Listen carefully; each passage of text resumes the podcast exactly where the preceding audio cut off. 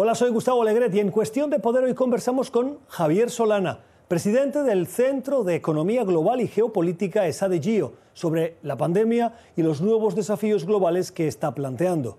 ¿Cuáles son los principales? Mire usted, yo, yo, yo veo el, mundo eh, eh, primero con una cierta preocupación.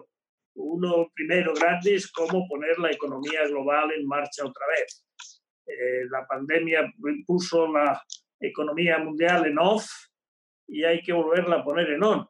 Y ese on tiene que ser un on eh, relativamente rápido, porque si no será más difícil hacerlo, y eh, a la vez pues con la, con la calma y con la, la, sutileza con que tenemos que hacer estas cosas de la economía que son tan complejas, tan difíciles.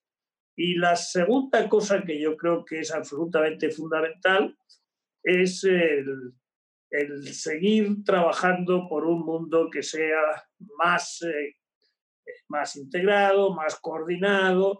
Estamos en un momento de grandes dificultades de todo tipo de los problemas globales, eh, los bienes públicos globales. Eh, no somos capaces de hacerlo bien, de gestionarlos bien, y por lo tanto el error que hemos cometido es abandonar en cierta manera el multilateralismo y eso tiene que ver sin duda con el resultado de las elecciones últimas eh, en Estados Unidos.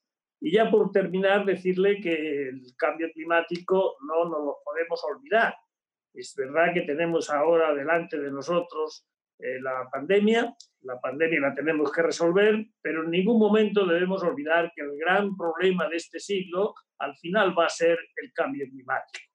Esta fue parte de la conversación que tuvimos en el programa Cuestión de Poder, que se emite de lunes a viernes a las 6 de la tarde en Ciudad de México, 8 en Bogotá y Quito y 10 en Montevideo y Santiago en NTN 24.